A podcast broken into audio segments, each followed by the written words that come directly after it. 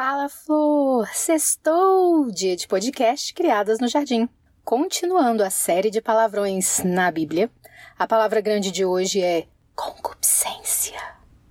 Se você acompanha o nosso Instagram, você reparou que essa semana todos os posts e testes falaram sobre cobiça, desejo e paixões, não é mesmo? Na nossa cultura hedonista, em que tudo gira em torno de satisfazer nossas vontades e caprichos, é essencial compreender que concupiscência nos leva a vários tipos de pecado, desonra a Deus e adoece a nossa alma. No programa de hoje, vamos compreender o que é concupiscência, os problemas que ela causa e como não ser dominada por nossas paixões. Vamos lá reconhecer os desejos e caprichos do nosso coração que nos fazem pecar? Tá pronta? Então vamos. Pega seu café e bora lá. Bora conversar.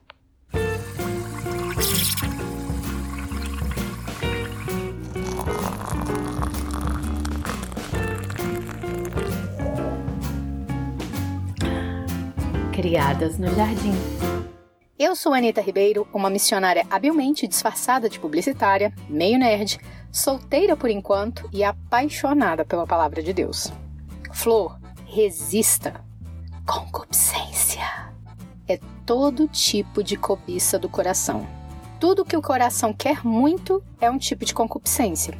O coração pode querer dinheiro, pode querer muitas roupas, pode querer carros, pode querer riqueza, pode querer uma pessoa, pode querer atenção, pode querer aparecer, pode querer seduzir, pode querer ser melhor do que alguém. Todos esses quereres intensos do coração são concupiscências, ou seja, são vontades fortes.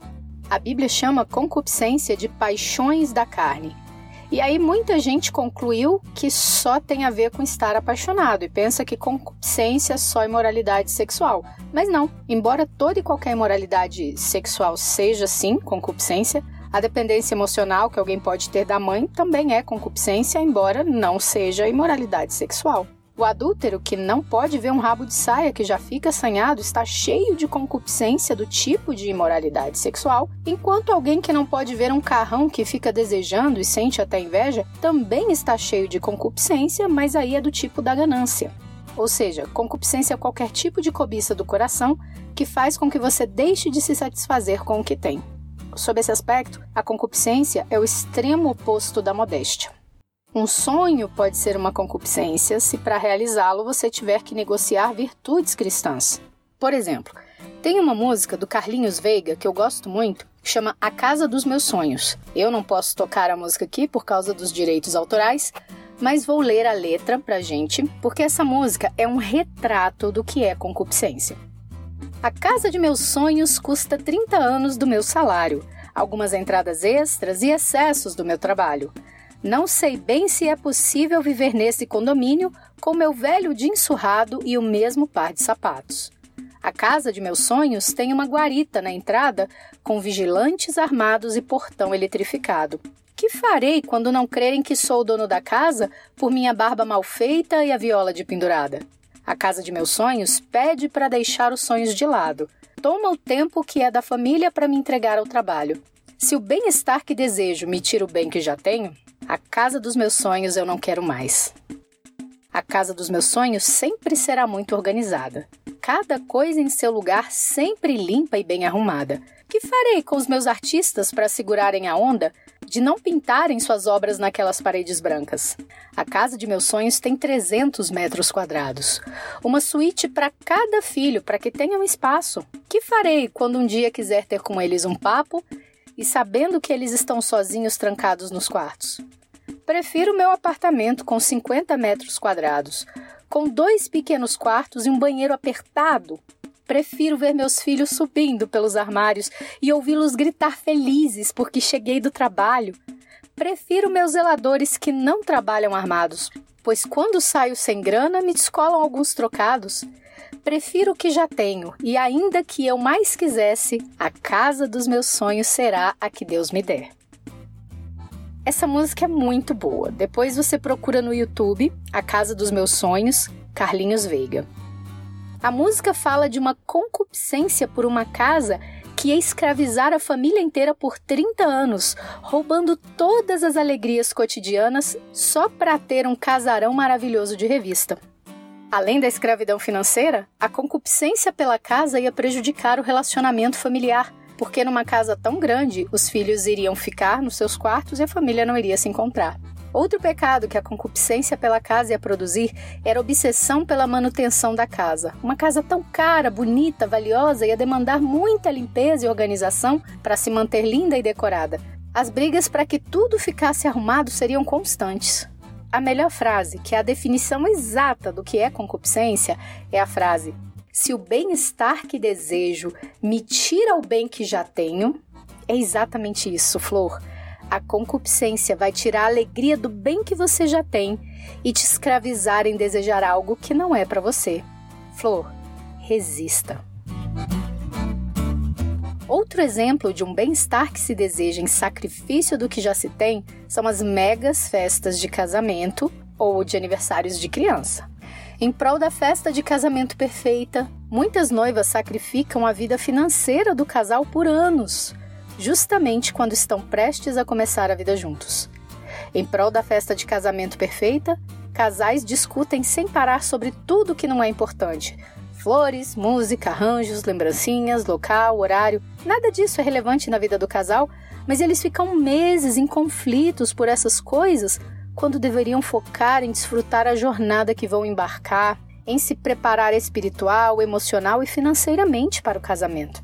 A concupiscência pela festa de casamento dos sonhos leva a muitos pecados de ganância, inveja, vaidade, gera conflitos, brigas, divisões, resulta em prejuízo emocional, financeiro, e às vezes os noivos desistem do casamento na organização da festa de tanto brigar. O mesmo vale para as festas de criança hoje em dia, que estão majestosas e caras que nem quando eu tinha 15 anos houve baile de debutante com tamanha magnitude. O bebezinho lá, diante daquela decoração toda, nem tchum, tá só pensando em mamar, sujar a fralda e tirar um cochilo. Nem a casa, nem as festas, o problema não é esse. Mas a cobiça por coisas tão grandiosas, fora da sua realidade, que para obtê-las você vai sacrificar as pessoas e bênçãos ao seu redor para realizar esse sonho grandioso. Isso é a concupiscência, como disse a música. Se o bem-estar que desejo me tira o bem que já tenho, então é concupiscência, e dela nascem os pecados. Então, a cobiça, depois de haver concebido, dá luz ao pecado, e o pecado, uma vez consumado, gera morte. Tiago 1,15. O próprio texto não chama concupiscência de pecado.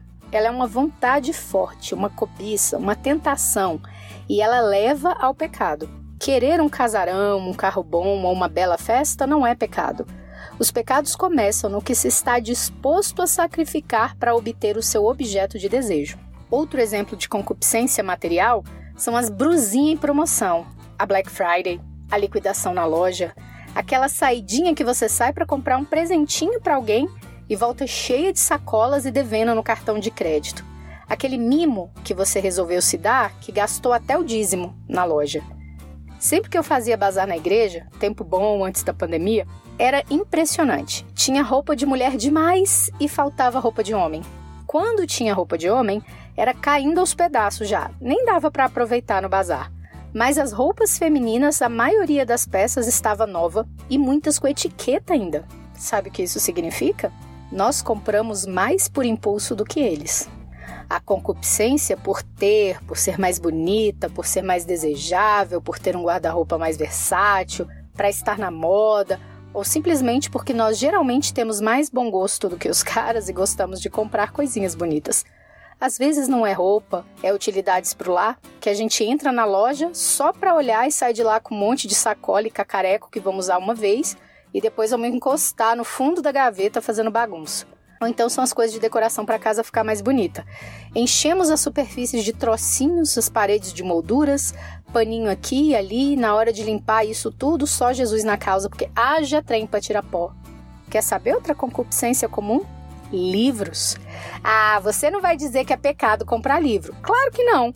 Mas eu vou te dizer que o hobby de comprar livros é muito diferente do hobby de ler livros. Quantos livros tem na sua prateleira e no seu Kindle sem ler? Por que, que você comprou aquele livro sem terminar de ler os seus e nem leu depois de comprar? Porque você viu um assunto, um autor, um conhecimento que você desejou. Você cobiçou aquela informação e você sacrificou o seu dinheiro para ter um objeto que está ocupando espaço sem te dar nenhum retorno porque você não leu. Compra por impulso é concupiscência material. Deseja-se a promessa que esses objetos podem trazer, mas geralmente há um custo financeiro maior que o benefício. Compramos por hábito, por mania, por descontrole financeiro e depois nos perguntamos por que estamos sempre sem dinheiro e por que nunca conseguimos juntar dinheiro. E você, Flor? Conseguiu identificar alguma concupiscência material? Alguma dessas coisas estão manchando sua modéstia e simplicidade em Cristo? Não se entregue às concupiscências da riqueza. Flor, resista.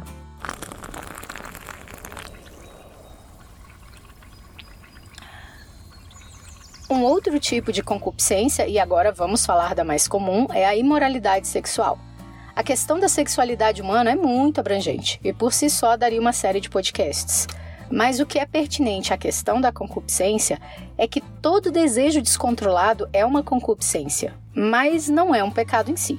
Entrega-se à cobiça, aí sim pode resultar em pecado, como vimos no texto de Tiago, e aí leva à morte. Uma concupiscência por pessoas do mesmo sexo é um desses exemplos. A atração forte e frequente leva a pessoa a querer saciar essa paixão carnal. A concupiscência é uma espécie de droga que faz a pessoa desejar uma dose daquilo. Mas todo vício é insaciável e cada dose só fará a pessoa ficar mais atrelada a essa concupiscência. A pedra de tropeço dos nossos dias está em que, quando pensamos em imoralidade sexual, pensamos apenas nos desejos homoafetivos, como se essa fosse a única cobiça carnal que existisse. Mas a verdade é que há várias formas hétero de paixão carnal. Eu dei o exemplo do adúltero que não pode ver um rabo de saia, e isso serve para a adúltera que não pode ver um cara de barba. Mas a questão da sexualidade é mais abrangente do que a atração sexual.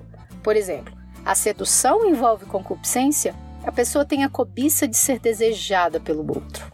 É a concupiscência de provocar concupiscência no outro. Uma cobiça por gerar cobiça, um desejo de gerar desejo, uma paixão por provocar paixão. A concupiscência é um pecado de intenção e motivação. É ela quem dá origem ao pecado.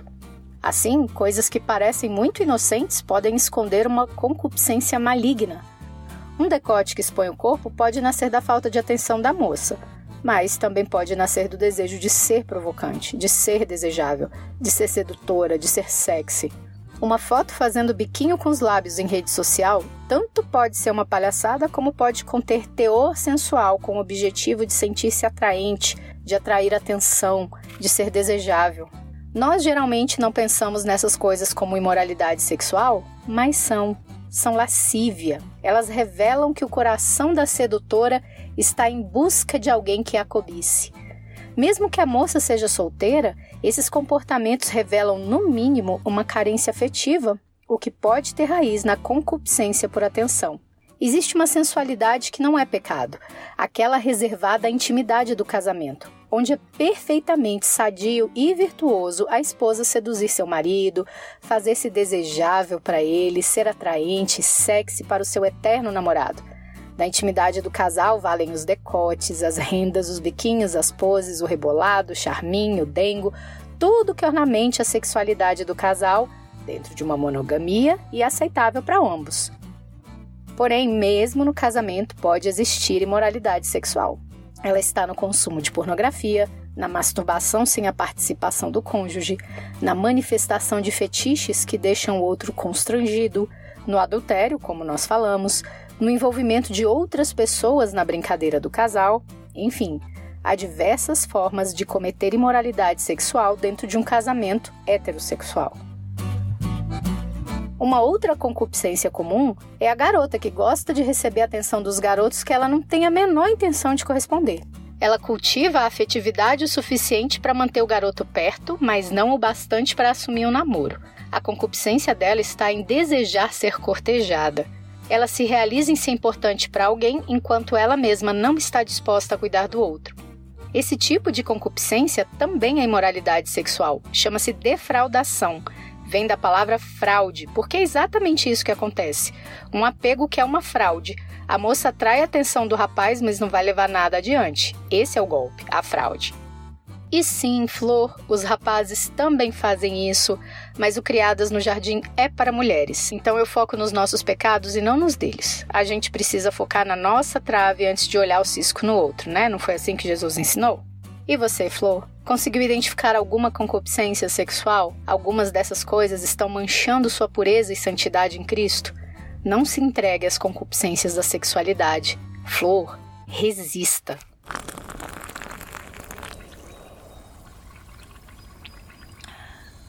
Vimos que a concupiscência pode ser por coisas, por pessoas, por sonhos, por objetos, por coisas importantes e coisas desprezíveis. Entendemos também que a concupiscência é apenas o desejo, o pecado nasce de cedermos à concupiscência. E para não ceder às nossas vontades, a gente faz o quê? Isso, a gente resiste, Flor. Mas eu quero te dar motivos bíblicos para resistir, para você entender o quanto a concupiscência te prejudica. A primeira coisa é que Deus condena a concupiscência. Efésios 4:22. Quanto à maneira antiga de viver, vocês foram instruídos a deixar de lado a velha natureza, que se corrompe segundo desejos enganosos. Nesse texto, Paulo mostra que concupiscência ou desejos enganosos fazem parte da velha natureza, ou seja, não devem fazer parte da vida de quem nasceu de novo. 1 João 2,16 porque tudo que há no mundo, os desejos da carne, os desejos dos olhos e a soberba da vida, não procede do Pai, mas procede do mundo. Aqui João fala que os desejos da carne não procedem do Pai, mas procede do mundo. Ou seja, aquela desculpa, mas foi Deus que colocou essa vontade no meu coração, Deus fez assim. Não é verdade. João ensina que o mundo é quem produz esses desejos. 1 Pedro 1,14 como filhos obedientes, não vivam conforme as paixões que vocês tinham anteriormente, quando ainda estavam na ignorância. Aqui Pedro lembra que não estamos mais na ignorância. Antes não sabíamos, mas agora temos que abandonar as concupiscências, as paixões. A segunda coisa é que Deus condena a concupiscência porque ela faz mal pra gente. Tiago 1,15 então a cobiça, depois de haver concebido, dá luz ao pecado, e o pecado, uma vez consumado, gera morte. Como falamos no começo do episódio, a concupiscência leva ao pecado, e o pecado gera morte. Essas vontades fortes vão acabar te levando à morte, Flor. 1 Pedro 2,11 Amados, peço a vocês, como peregrinos e forasteiros que são, que se abstenham das paixões carnais que fazem guerra contra a alma a concupiscência luta contra a sua alma. Se a sua alma for enfraquecida, a concupiscência conseguirá realizar os desejos, mas ao custo de ferir sua alma. Quando a nossa alma é ferida, nós perdemos o ânimo, a alegria, a disposição, ficamos ansiosas, deprimidas, abatidas e com muitos medos e inseguranças. Esse é o mal que nutrir as paixões faz.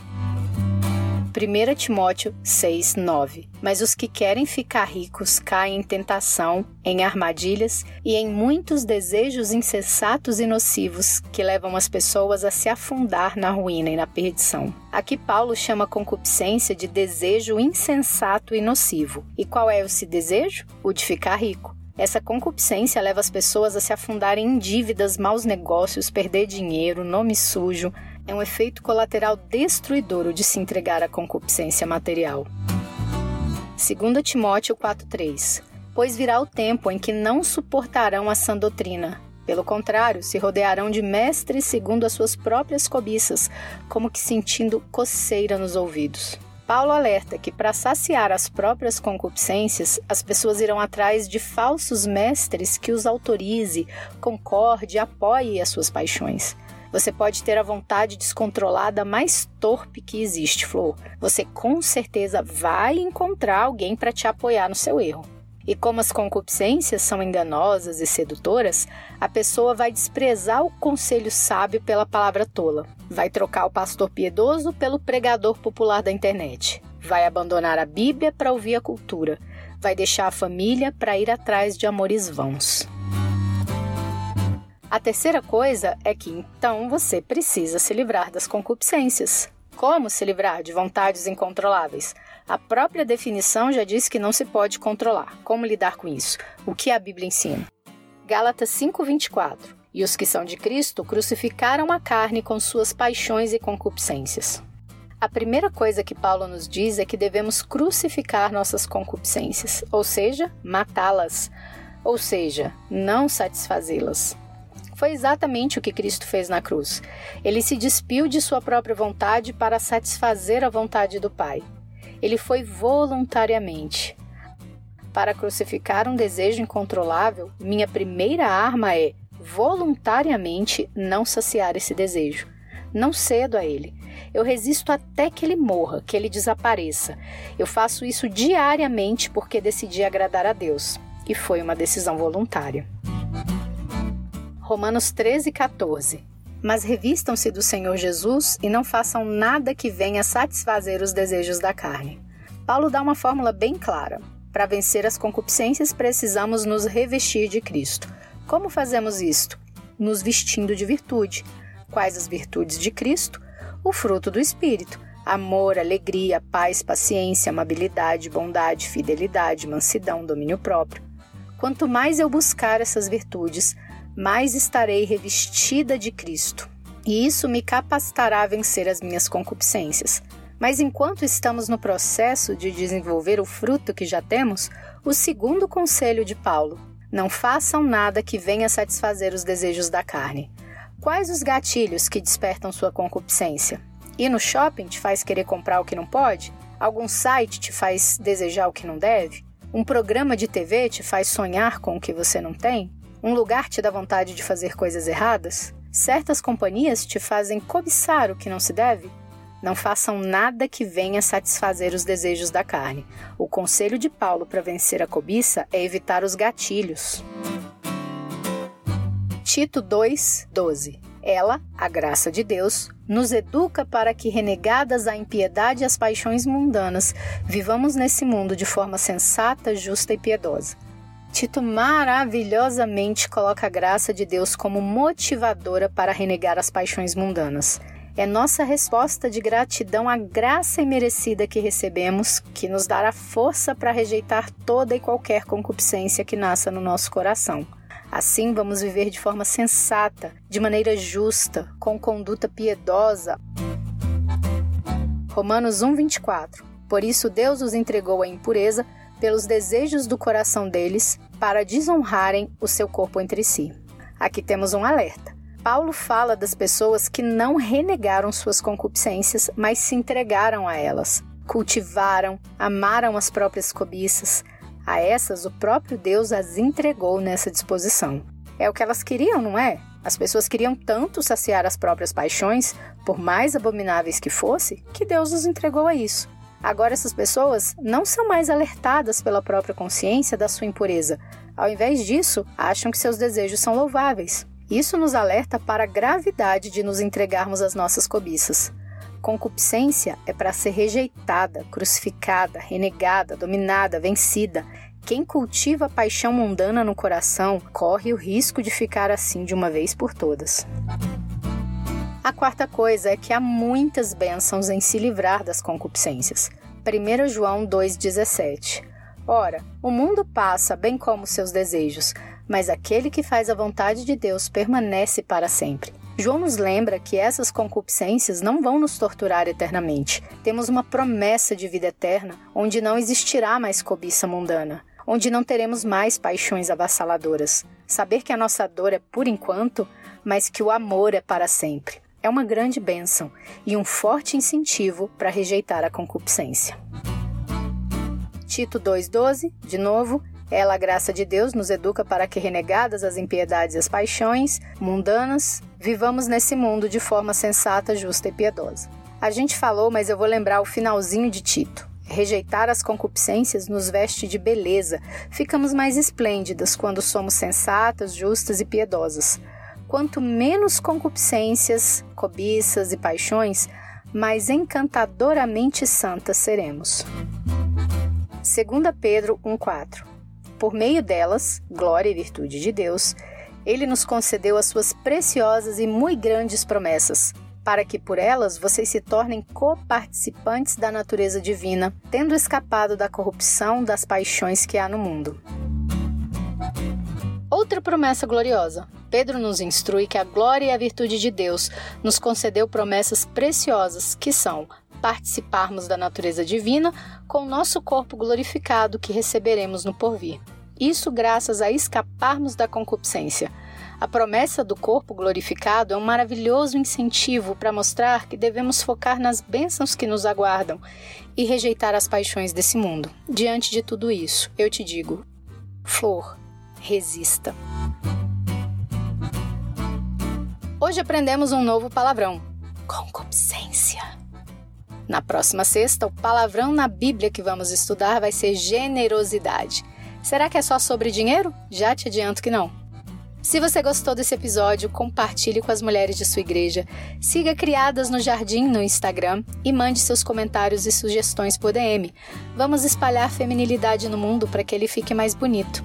Tchau, Flor. Fica com Jesus. As fontes exegéticas e linguísticas desse programa estão em netbible.org e biblehub.com. As versões bíblicas são todas da Nova Almeida atualizada.